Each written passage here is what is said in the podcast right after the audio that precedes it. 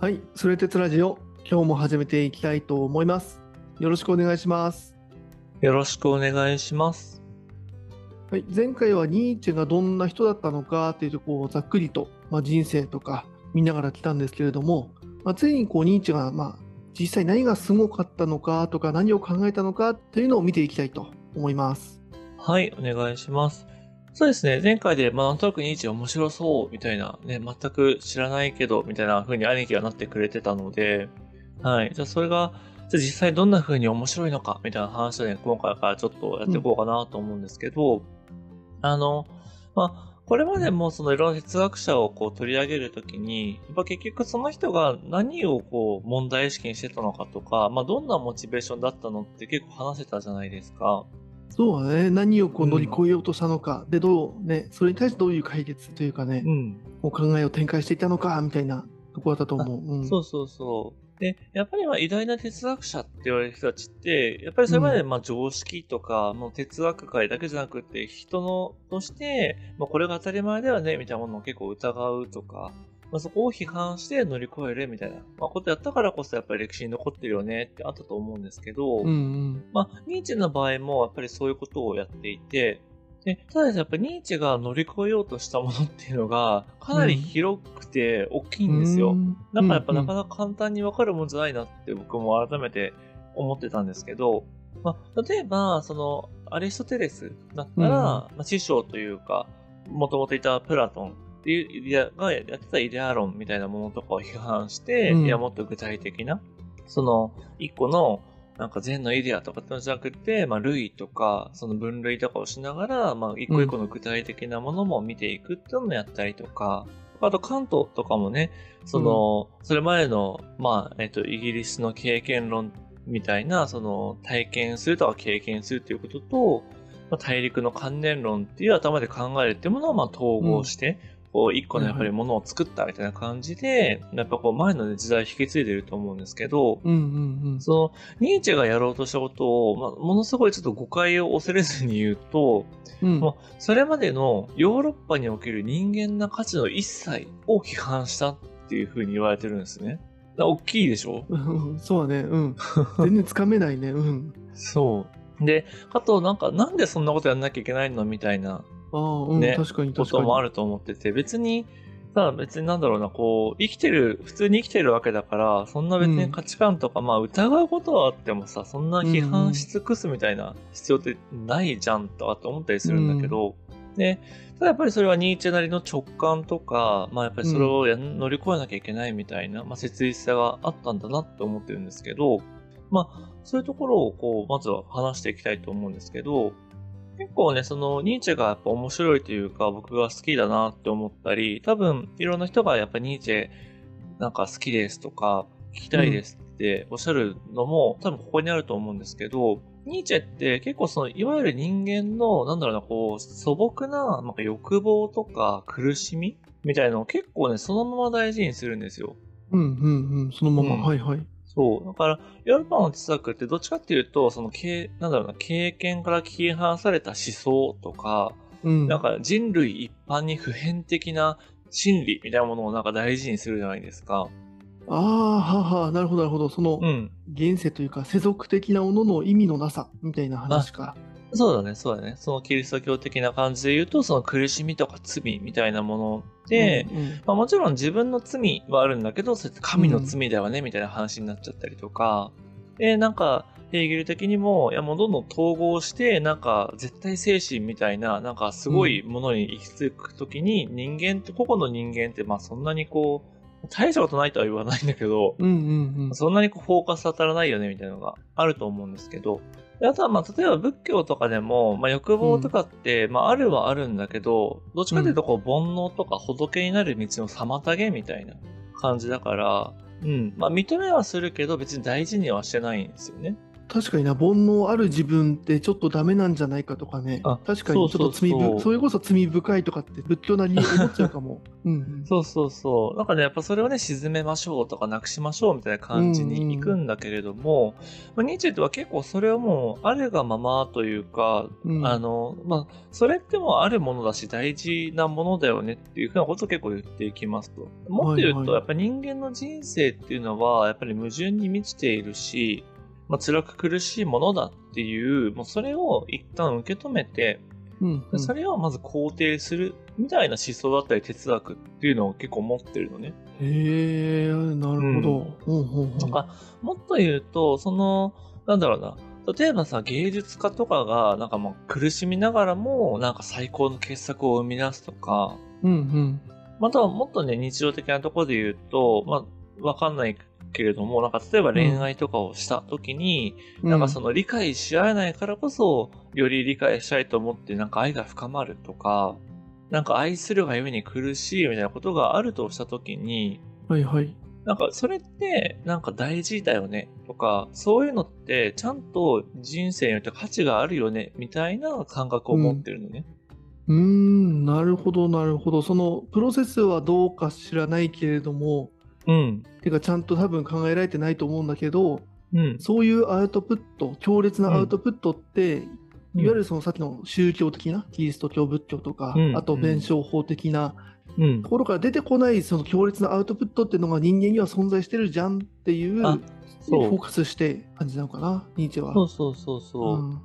だからね、その実存主義みたいな言葉も言ったと思うんだけれども、やっぱりこううん一人一人の人間がとか現実的に存在するものとしてどうかっていうのを考えたときに、それこそイデアみたいな、もうなんかすごい抽象化のき果てみたいなものじゃなくて、うん。まあそういうね、人七に足ついたやっぱり喜びとうん。か悲しみとかっていうのもあるよね。まあむしろ、まあそういうのに本当にやっぱり価値を見出していくっていうのはまあ人間の人生であって、だからニーチェとしては逆に言うとそれ以外に人間が生きる意味っていうのを見出していくのは誤りだっうんていうふうに言うのね。結構ここがやっぱこれまでのヨーロッパの哲学だったりとか、うん。その抽象的な思考との違い。うーん。だから、まあ、そんな風に考えると、ニーチェっていうのが、それまでのそのヨーロッパにおける人間的な価値の一切っていうのを批判したっていうのもなんとなく、まあ、うんちょっとずつ見えてくるかなとは思うんですけど、はいはいはい。まあ、より具体的に言うとね、まあ、大きく3つあるよっていうふうに言われていて、あ、これあの、実は武田誠二さんっていう方が書いたニーチェ入門っていう本を結構、あの、土台にしてるんですけど、はいはいはい。うん、この本自体はね、もう30年ぐらい前の本なんだよね。1994年とかに出てる本なんですけど、うんうん結構、あの、今でも評価が高くって Amazon とかでもね、あの、うん入門しておすすめですみたいな感じで書かれたりするんですけど、うんうん結構わかりやすくって、あの、まあ、もちろんね、これらがニーチェの全てだとか、解釈の全部だとかじゃないと思うんですけど、一応今日はそれにのっとって説明していくと、うんまあ、三つ、そのヨーロッパにおける価値っていうのがあって、一つ目がキリスト教。もう散々やってきたやつですね。うんうんうんで、二つ目が道徳。で、三つ目が真理っていう概念で、うんうん真理っていうのは？真理は、えっと、誠の、あの、うん断りだから、いわゆる、あの、心じゃない方です。そう。で、でもこれって、その、これまでのさ、それ鉄ラジオで全部扱ってきたやつじゃないですか。うん、そうだね、そう、ねうん、確かに。まあ、道徳っていうのは倫理って言い換えたら、やっぱり人ってどうやったら、こう、いい社会を作っていけるのかみたいなこともそうだし、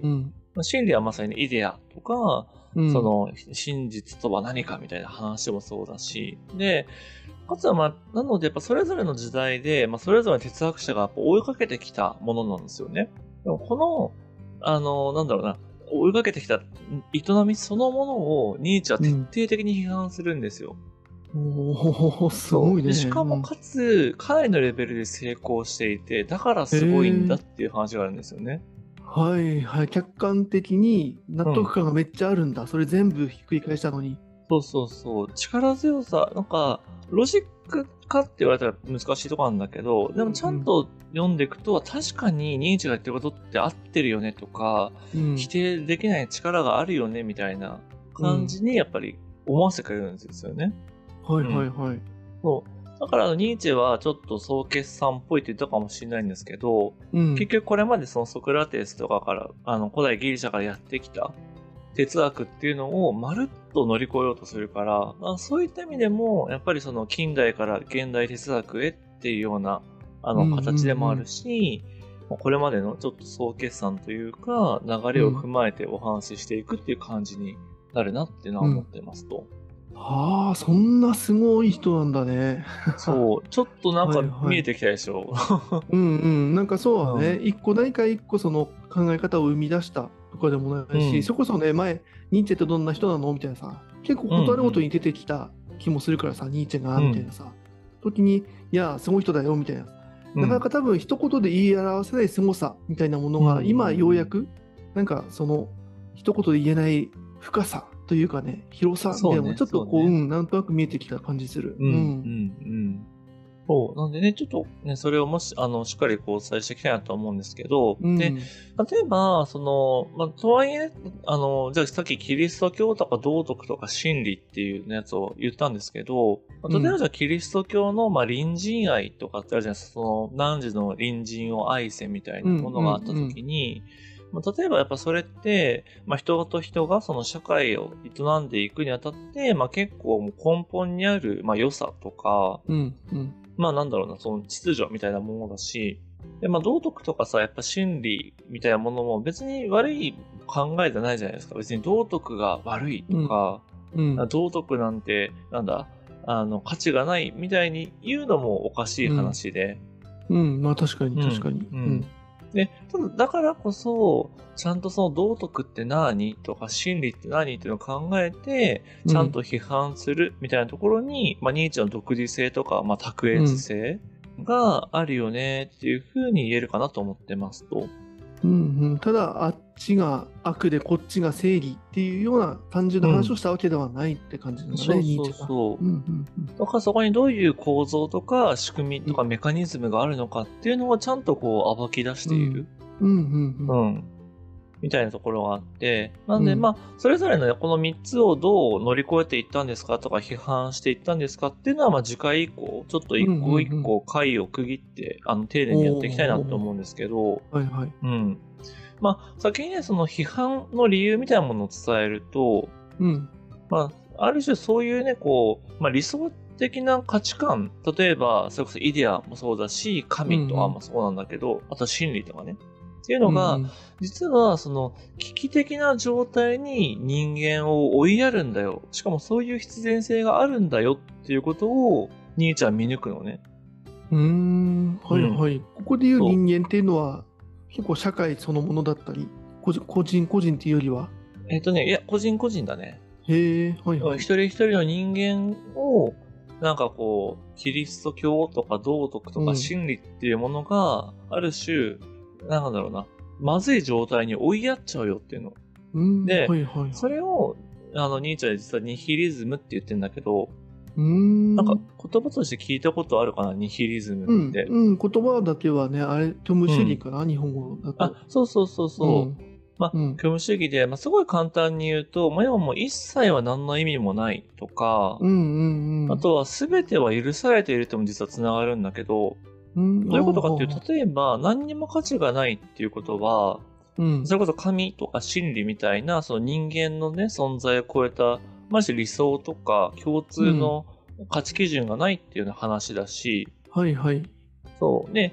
だそう、すべての価値基準がないってなると、結局善悪の判断とか、道徳的なものが意味を持たなくなるから、で何やってもいいよね、みたいな。まあ、ルールがないみたいな。あ、そうルールがない。そう。うん法律で赤信号を渡っちゃダメって書いても、うん別に何やってもいいんだ。あの、要は、別に、じゃあそれって、まあ、日本の国家っていうものが制定してるけど、国家に価値なんてないから、別に、俺は赤信号渡るぜっていうのがまかり通っちゃう世界。はいはいはい。うん。そういう世界観、虚無主義、ニヒリズムっていうのは。そうそう、虚無主義ニヒリズム。うん。あ、結構そこまで行っちゃうぐらいの世界観なんだ。あ、そうそうそう。に陥っちゃうよっていうのね。ああ、そっかそっか。それをニーチェが推してるわけじゃなくてね。そうなっちゃうう違う。違う。ニーチェがそうしようって言ったらただのやべえやつだから。でもね、うんうんうん結構そう思われてる節もあって、ああ、そうなんだ。うん。そう、だからニーチェはそれを乗り越えようとしたんだけど、なんかニーチェは神が死んで本当の世界が来るって言った、うんなんか、やばい先導者だみたいな、なんか、はいはいはいはい。捉え、まあ別にそこまで、なんだろうな、哲学者の人たちがそう思ってるっていうよりは、なんか一般に伝わるときに、結構そういう、なんか最後発狂してなかったるし、うんやべえやつだったんじゃないのみたいな、ううんうんうんうんうん。ことを言う人もいるんですけど、全然そんなことはないですと。うん。そういうやばいことが起きちゃうよっていうことをニーチェは理解すると。だからそれってまずいからちゃんと乗り越えようねっていうような感じでいろいろ話していくんだけど、うんうんうん。だから、あの、まさに、その兄貴が言ってくれた別にニーチェはこういう、なんかニ、ニヒリズムが来て、おめえらみんなやばいことになるぜ、なんか俺は気づいてるけどな、みたいなことじゃなくって、それはやっぱじゃあ乗り越えようかとか、うんうん。その、もっと言うとなんでそういうことになっちゃうのか？で、それがニーチェに言わせると、これまでのヨーロッパの価値とか善悪っていうものをきちんと検討していくと、うん。やっぱそうした価値の中に実はこういう危険性に至る、なんだろうな、もう道筋っていうのが、うんもう内、内在されている、内包されているから、そこに目を向けないと、本当に価値あるものみたいなものを、なんだろうな、見出すことってできないよね、みたいなことを言うのね。はあはあ、なるほどなるほど。社会的にはさっき言ったその、まあ、キリスト教だったり、道徳だったり、真理っていう、まあ、き一般的には善とされるものだよね。うんうん、うん。もうルールを作っていくというか、みんなが幸せに生きていく、うん。あの死なずにね、長生きしていくためには必要だと思われていた、そういった仕組み自体が、うん。個々の人間に対してはそういうニヒリズム的な、うん。その何か悪い方向に作用しているっていう、んなんかまあ矛盾じゃないけど、その、このヘーゲル的な話で言うと対立なのか矛盾なのか分かんないけど、うんうん。そういうことをこう、なんか気づいてしまった人って感じなのか。そうだね、そうだね。それを、まあ、暴き出した人っていう感じかな。そう。だから、そのね、よく僕もニーチェっていうのは神は死んだって言っていて、みたいな話をすると思うんだけど、ん別にその神は死んだっていうのは誇らしげに言って、うんキリスト教だからダメだとかっていうことじゃなくって、はいはいはい。そうなっちゃったから、そうなった時代において、まあ、もっと言うと、あらゆるものが無価値になる時代とか未来において、どう人間は生きていくのかっていう新しい価値観を提示しようとした人なんだよね。で、まあ、もうちょっとぐ現代的にというかね、僕らの感覚で言うと、まあ、なんかさ、例えば、うん僕も結構その20代で仕事がなんだろう辛かった時とかあったんですけど、うんうん。毎日こうなんか同じことの繰り返しでなんか生きる意味なんてないよねみたいな感覚があったとしたら結構それも実はニヒリズムだし、うんうんうん。あとはなんかたまに言われるその例えばある正義があった時にうん。その反対ももう一つの正義だから、まあ、善悪なんて存在しないよね、みたいなことを言った時に、うん。まあ、これっていわゆる相対主義、要は何でもありみたいな感じなんだけど、はいはこれもニヒリズムだよねみたいな話があって、へえ、そうなんだね。そうそうそう。要は、あの、価値基準を壊すみたいな思想だからね。あとは、まあ、ロマン主義みたいな、その、ちょっと解雇的に、なんか昔は良かったみたいなことを言ったりとか、うん。うん。あとは会議論、すべてを疑うとか、あとは機械論、すべては運命とか、うん。なんだろうな、その、物理的なものに支配されていて、人間の追うものじゃないみたいな。それも、ある種人間の価値をゼロにしていくものだから、こういうのも全部実はニヒリズムに含まれるんだけど、なんで、例えばその今って、えっ、と、その多分ニーチェの時代、ニーチェが1900年に亡くなるから、まあそこから120年ぐらい経って、えっ、と、まあ自然科学とかもやっぱどんどん発展してるじゃないですか。はいはいはい。うん。で、まあそうなっていくと逆にその人間の理性っていうのが、例えばそれこそ神とか宗教的なものに変わって、まあ絶対視されて、まああるいは世の中の法則もどんどん明らかになっている。それこそ、これまでとか、昔はね、その、誰だっけ、古典力学は、ニュートンか。そう、ニュートンの古典力学があって、アインシュタインの相対性理論があって、今は量子力学があって、みたいなこう、ね、流れであった時に、うんうん。まあ、それこそ本当に原原子とかもっとちっちゃい素粒子のレベルから宇宙のレベルまでがある程度こう明らかになっているみたいな世界だとしたときに、やっぱりこう言おうと思えば、じゃあ宇宙の全ては機械的？もうそういう法則に従っていて、あとはその社会の全てとの約束事要は別に何か国家っていう絶対的なものがあるじゃなくって、たまたま今、そういう法律とかルールがあるだけだ、うんみたいなこととか、うん。はい。ああ、はあはあ、なるほど。それを人間個人でも社会でも適用できちゃうのか。その考え方っていうのは。うんうん。社会にも適用できちゃう。とか、あとは人間の一生っていうのは偶然でしかないみたいな。はいはいはいはい。うん。例えば価値観って、まあ、全然普通に、あの、あり得るというか、あの、力を持つ考え方だと思うんですよね。うんうん別にそういう風に生きてる人もいると思うし。うん。うんうん。実はただこれっていうのは、そのこれまで実は僕らがやってきたとか思想的に見てきたような、その宇宙には創造主、まあ、デミウグスみたいな人がいて、その優れた意志に従っているみたいなプラトンとかキリスト教的なものとか、うんうん。あとは社会っていうのは理想を目指して発展するんだっていうヘーゲル的なものとか、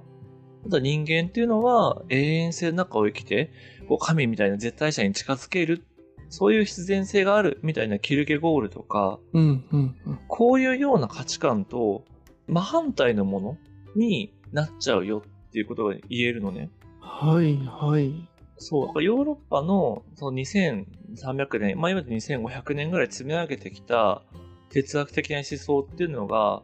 要はどんどん理性が強くなったりとか、そういうニヒリズムが浸透していくと、全部覆されちゃう。真逆の世界観とか人間観にすり替わっちゃうっていうことをまずニーチェは気づくというか言うのね。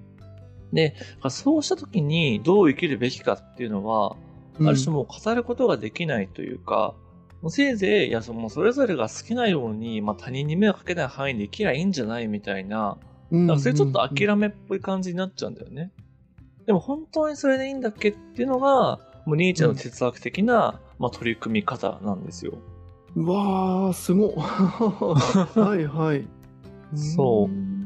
まあだから、改めて言うと、そのニーチェっていうのはその特定のね、何かのこの人を乗り越えようとかじゃなくて、うんまあ、当時でもうん200 2300年ぐらい続く、まあ、スクラテスよりの哲学とか思想、あとはもうこれまでも散々やってきたそのキリスト教っていうのはまあ丸ごと乗り越えようとしたんですよね。はあ、すごいね、そっか、社会と人間、個人、どちらも一気に乗り越えようとしてるんだね。そこがまあ、多分ね、もう分けて考えられないっていう話、そうだっていうねと。ころなんだね、きっと。うーうんん。やっぱり個人だけでもダメだし、まあもっと言うと、あの、ニーチェは超人っていう風に結構個人にフォーカスを当てたような解決策を取るんだけれども、はいはいはい。うん。でもやっぱりその社会としてどうするかとか、うん。そういうような世界観とか人間観の世界ってどういうものかみたいなこともやっぱり合わせては考えるから。うんうんそう。なので、えっと、まあ、ちょっとまたね、次回以降からしっかりお伝えしていくんですけれども、うん。うん。そういうやっぱりこれまでの、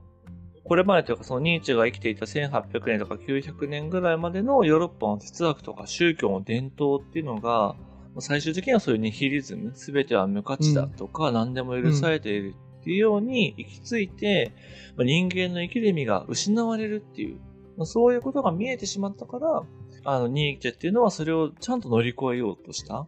うん。そういうモチベーションがあったんだよっていうのなんかしていただくだけでも、あ、なんか、すごいことしようとしたんだなとか、すごいこと気づいちゃったんだなっていう風なね、気になっていただけるんじゃないかなって思うんですよね。うん、すごそうだね。ここまで。うん。うん。だし、ちょうどこの前回がキルケゴールのシリーズだったから、そこと絡めて今思ったこともあったんだけれども、うん、うん。そのキルケゴールってその、えっと現在っていうものをきちんとその認識することが大事だっていうところまで、そういわゆるその現状認識だったり自己認識っていうところまではうん。多分めちゃくちゃ成功してるとあの感じたんだけどその話を聞く限り、うん。でハヤトも言ってたけどじゃあそこを乗り越えて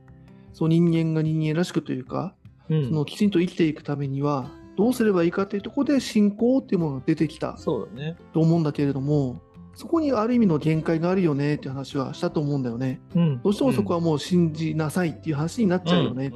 ていう部分があったと思うんだけれどもこの今日の話を聞くとニーチェはその信じればいいよねっていうところ、うん。もうそこに対してきちんと答えというか、うんあのそこをもっと現状をその掘り下げて、うん。うん。言うても信じられない人もいるよねとかその理性が勝ってきた時に、その信じるってことがそもそもやっぱできない人が生まれてくるっていう状態が出た時に、だからこうしてその目の前に人たちを見ると苦しんでんじゃんと。あのもうその、信じろみたいな、精神論みたいなのはもう通用しないんだよみたいなことがもし、まあ、あったとするとね、時代的にね。うん。そのニーチェが、じゃあその状況を、まあ、ニヒリズム的に、いや、うん多分信じろって言っても信じられねえし、毎日、結局その死んだら、結局意味ないじゃんとか、なんかニヒリズム的な方に人々がいてしまうみたいな、なんか、まあ、危機感というか、そういう、こうい、なんだ、将来像みたいなイメージができたときに、うん。なんかそこをきちんとその、信いわゆるその信仰じゃないもの、うん。人はなんでそのそんな信仰みたいなありがたいものとかすごいものがあるにもかかわらずニヒリズム的な態度に陥ってしまうのかみたいなところを、なんかきちんとこう認識してそれに対する答えを出していったのかなみたいなうん。この前のこう休憩ゴールからすごくつながるだからそれを踏まえるとさらに、うわそこをこうそこすらもっていうのかなそこすらもうん。そのニーチェが乗り越えるものをさっきの3つだよね、えっとキリスト教と道徳とし、真理過程でそのキルケゴールがの限界っていうのを突破したのかなみたいなね。うん。ところがこうんうちょっと前回のところからね、うん、思った。うん。そうだね、そうだね。うん。でも、本当その通りで、やっぱりその、別になんか、この、それ哲学上的には別に特定のなんか思想とか宗教とかに偏るものでもないし、何かを批判するものでもないから、うんうんうんうん。別にキリスト教が悪いみたいなことは全然思わないんだけれども、まあ、ニーチェからすると、そう、やっぱり、まあ、キリスト教というか、やっぱそういった考え方によって作られた思想とか、うん。人間観とか世界観っていう中に、うん。ニヒリズムの、まあ、ある種、根っこというか原因がある。まあ、もっと言うと、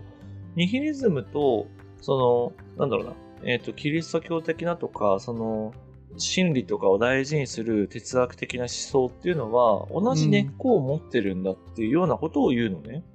だから、その兄貴が今、えっ、と、信じれないから別の考え方をっていう風に言ってくれたんだけど、うん。そうじゃなく、信じれば信じるほど実はニヒリズムが近づいてい、ニヒリズムに近づいていくんだっていう、そのう、ん。脇に避けるんじゃなくって、王道を突き進んでいったみたいなのがニーチェのすごいところだなと思うのね。では、じゃあ、えっ、と、例えば、これのニーチェと批判、あの、対するでマルクスがやっぱりいるんだけど、マルクスは、うんその、やっぱりキリスト教とか宗教的なものっていうのは、えっ、と、信頼できないから資本の力とか、そういう理性の力とかっていう方に、えっ、と、大事にしましょうねっていうような考え方なんだよね。はいはいはいやっぱそれって、その、まあ、今でこそ、別にそれはただ神を理性にすり替えただけだみたいに言えちゃうんだけど、うんうんうん当時やっぱ1900年代とかだと、まだまだ、あ、やっぱり人間ってもう理性を使って、どんどんどんどん高みに行けるんだみたいな、まだまだそういう思考だから、うんうんううんん。まあ、その中で、じゃあ理性ってのをどう働かれさせるかっていうふうに言うんだけど、ニーチェは、神であろうが理性であろうが真理なんであろうが、そういうものを掲げるっていうこと自体が問題なんだっていうふうに捉えてるのね。ああすごなるほど、うん。そうか、さっきそうだよね、なんとなく多分、あのー今、隼人が言ってくれた通り、うん。キリスト教を信じろって言われても、みたいな、もうそのスタンスが、このうんニーチェのその言うところの、さっきのその構造的にというか、仕組み的に、もう誤ってるんだよっていうところからちょっと逸脱というか、ずれてしまっていて、うん。やっぱりうん、今、隼人言ってくれたように、その仮にキーフテンゴールの話を聞いて、うん本気で、本気で信じますと。うん。もうであの本気で幸せにあの生きていると思っていますっていうふうに、もうガチでそこを、まあ、さっき言った王道だよねうん。うん。そういうその進んでいる人こそがうん。そのまま行ってニヒリズムに行っちゃうよって話なのかそのあそのレールにそうその添えなかった人がニヒリズムに行っちゃうでそういう人が増えてくるとかっていう話じゃないんだ、そう。じゃない、じゃない。どっちに転ぼうがみたいな話だよね、もうん そうそうそうう。なんならそういうこと。うん。はあなそうなんだそう。だからまあ、もしかしたら、その本当に神というのも本当信じきって心の底から、その世界に生きるぞって決めた人は、別にそのキリスト教的な世界で生きれるかもしれないけど、うん。そこまでいかない、要はキリ、キリケゴール的なもう、あ単独者みたいな、もう自分に立って、こうやって生きてやるぞっていうことまではいかない人たちに関しては、もうすぐにやっぱりニヒリズムにこう、行き着いてしまうというか、もうそういうような人間として生きてしまっているよね。うんニーチェはなんかもう言葉があれだから、畜群みたいな、あの、畜生の畜に、はい。あの、群れるっていうような 感じで、そういう人たちのことを言ったりするんだけど、はいはい。まあ、うん。確かに、まあ、現実あり得るよね。でも、その、そう、絶望して、うん。まあ、抜けられない状態って、その畜群状態だよね。あそう、そもしかすると。俺辛いっていう状態？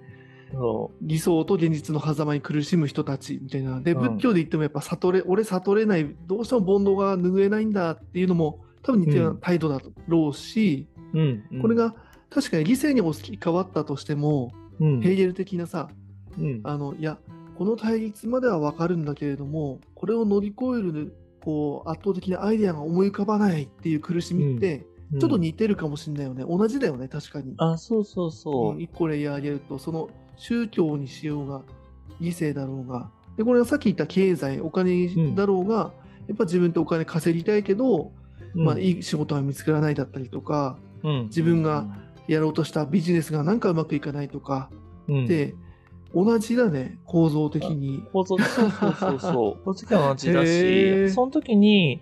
いい仕事をしたいって言ってるけど、結局はお金稼ぎたいとか、モテたいとか、チヤホヤされたいみたいな欲望とかがあった時に、うん。それに目を向けないっていうのはやっぱ間違ってるよね、みたいな話もあるし、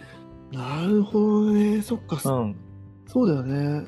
お金を稼ぐとか成功したいっていう時の時に、うん結構そのモテたいとかちやほやされたいっていうのって結構邪道だとされるというかああ、そうね。うんとなんだろうなちょっと承認欲求満たしたいだけじゃんみたいな、うんちょっとネガティブな部分ってなんかあるよね。あ、そこってちょっと馬鹿にされがちというかさね、なんかちょっとそういうの持ってると恥ずかしいみたいな感覚ってあるじゃん。あると思う。そう。で、実はちょうど、実はね、あの、社内で、あの、今、ミライフっていう会社がいて、あの、キャリア研修とかもやってるんですけど、うんうん、なんかその一個に、やっぱりこう、例えば理想の未来を掲げるっていうのが、なんか、ワークとしてあるんですよ。自分はこういうふうになりたいとかってはいはい。やるんですけど、それと一方で、その不純な動機っていうのは、あの、いろいろ上げるっていうのをやって、うんうんうんやっぱり、例えばじゃあ僕だったらなんだろうな、こう、例えば自由に過ごしたいみたいなのを理想として掲げたときに、うん。うんでもじゃあ自由になりたいっていう裏には、なんか束縛されたくないとか、人付き合いが嫌だとか、うんうんうんなんか好き勝手に生きてたいみたいな、なんかそういう動機があるんだよね。はいはいはい。だから別に、それ自体はなんだろうな、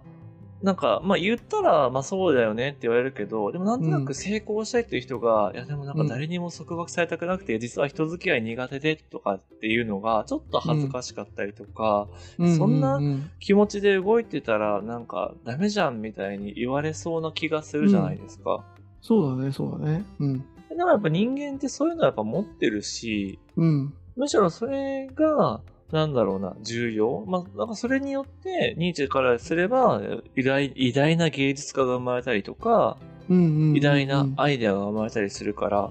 うんうん。なるほど。そっか。いやー、楽しみだね。ニーチェがそういった、そうだね。うんさっき言ったキリスト教とか言うと苦しみとか罪的なそんあの感覚うんだよね。ちょっと多分後ろめたい感覚っていうのかな。本当は蓋をして見ないでおきたい。自分でも蓋をして見ないうちに、自分でもその気づけなくなっていく感覚みたいなものってあると、うん今の話聞きながら思ったんだけど、そうだね、そうだね。ね、そこの蓋を開けて、そのきちんとそれをあの認識してあげるか、それこそね、うん。うんあの現在がどうとか、うん。あの自分の幸せとは何かうんぬんじゃなくて、そういった結構ドロドロしたものだよね。うん。そういったものに蓋しないよねみたいな感覚があったとして、うん。これ、みーちゃんはどういう光を当ててくれるのかみたいなとこは、ちょっと、うん、気になってきた感じがするし、うん。そうだね、そここそが、なんか、あの、その視点に見ると、さっきの王道だよね。やっうん。ぱ本当にそっちに信じた人が、やっぱ忘れていった、もしくはその、忘れようとして、あの、いた感覚だよね。もしくは、うん。うん。見えてるけど見たくなかった。目を背けていたね。ものの存在がちょっとなんか、ありそうな気がしてきて、だそうするとやっぱりニーチェがわかんない全然これ最後に言うべき話かもしれないけど まだ120年だもんねニーチェが、まあそうです、してからね120年。う。うんんそういうのはなんかニーチェが話したことの結論とか結果ってまだ見えてないのかもなーっていうのもちょっと思ってきたよ、うん。うん。うんあでも本当にそうだね。やっぱり、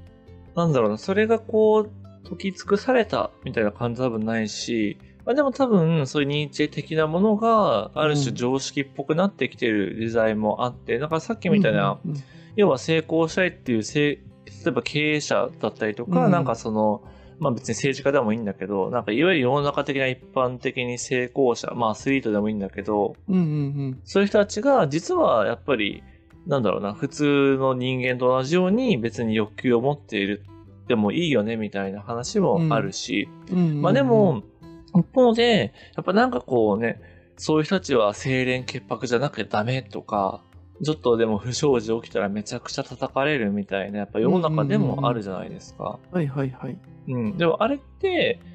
ニーチェから言わせると、そういうなんだこう、要は理想を押し付けて別に人間として生きてないっていうことなんじゃないかとか、うんうんうんもうちょっとルサンチマンっていう言葉を、あの、この後使ったりするんですけど、うん。そういう嫉妬とか恨みとか妬みとか、そういう気持ちに支配されてんじゃないみたいな。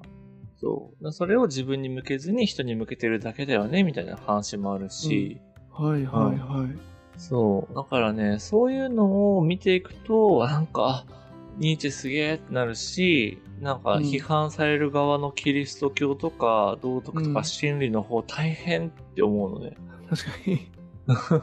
そうや、そこまで言わなくてもいいんじゃないみたいな こと思ったりもするんですけど、そう。まあ、なので、あの、なんだろう、さらっといくよりやっぱ一個一個丁寧にやっていきたいなと思っていて、うん。いやー、うん。そうだね。これ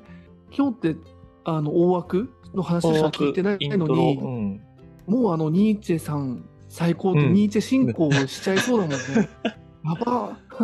兄貴はさ、うんピュアだよね。なんかこう、毎回聞くたびにさ、そのし、ね、哲学者すげえってやっぱなってくれるじゃん。なるなるうんうん。でもそれはねそうちゃんとあのあのカカウンターというかねあ、もちろんね。何を乗り越えようとしたかとかあと今みたいなね、とはいえ道徳も大事なその、ね、ニーチェからすると批判する対象ではあったけれども、うん。ね、多分今の積み重ねはもちろんあるし、うんでこれまでやってくれたこととと多分その批判された上でも向こうの言い分はあるしっていう、多分まああのーフラットな状態だよね。あるある程度こううん天秤は常に戻しておかないとっていう感覚は、うん、大事なのかなとは思うけど ただ一旦天秤バーンってあのすげえってなるなるっていう。いや、うん。大事、大事だと思う。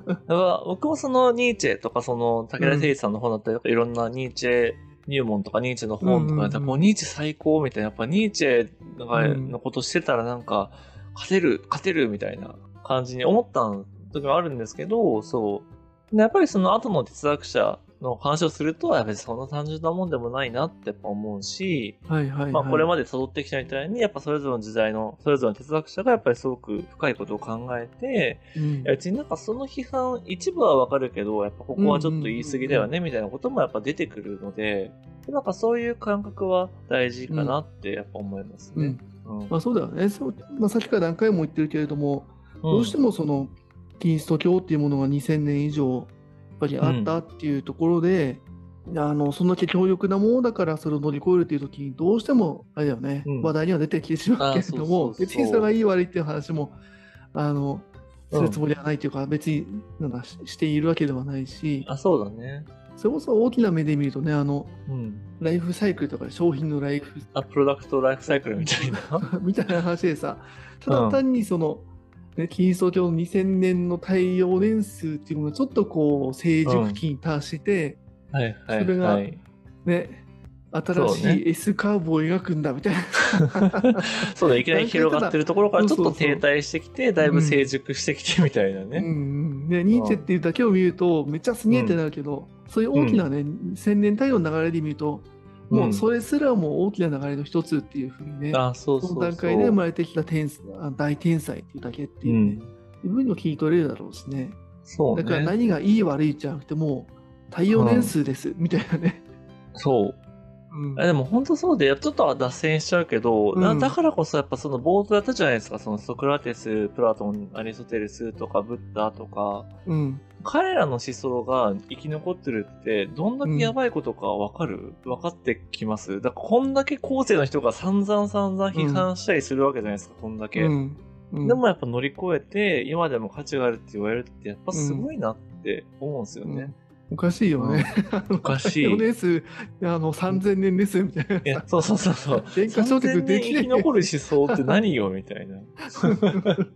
うん。ね。だからやっぱこうね、歴史ってやっぱ面白いし、その中でやっぱ思想、それが語り継がれていくとか、残っていくって、うんうん本当すごいことだな。だから普遍的とかね、人間そんな変わってないよとは言いながら、うんやっぱりその時、代時代でね、いろんな価値観とかもあるし、うんその環境も変わっていく中でね、その時々のうん大事にするものがある中でも、やっぱりこう、イデアっていう考えは人を引きつける力があるとか、うんうんうんうん。ソクラテスの対話っていう方法は重要だみたいなものがやっぱりね、こう受け継がれていくみたいなのは、うん。なんかやっぱすごいなドラマだなって思うんですよね。まあうん。確かに、まあそうだね。今さっきその例えば仏教キリスト教みたいなのが大きな S カーブ、それ自体が製一つの製品で大きな S カーブみたいな感覚ももちろんあるんだけれどもうん。やっぱこれを見てきたいろんな哲学者だったりとかそれをそのちょっとずつブラッシュアップしてきた人とか、うんうんそれをちゃんと言語化してきた人っていうその大きな S カーブの中でもちっちゃなちっちゃなそのあ超ちっちゃな S カーブがの連続みたいな意味でやっぱそういうのがやっぱなんか歴史の重みと積み重ねだったり、文化とかうん。なんかね、そういう歴史の壮大さじゃないけどね、思想うんの壮大さみたいなのも、なんか一方で感じるよね。その、うん、今回ちょっとニーチェのね、一人のその思想のさ、強力さにちょっと当てられちゃった感があるから、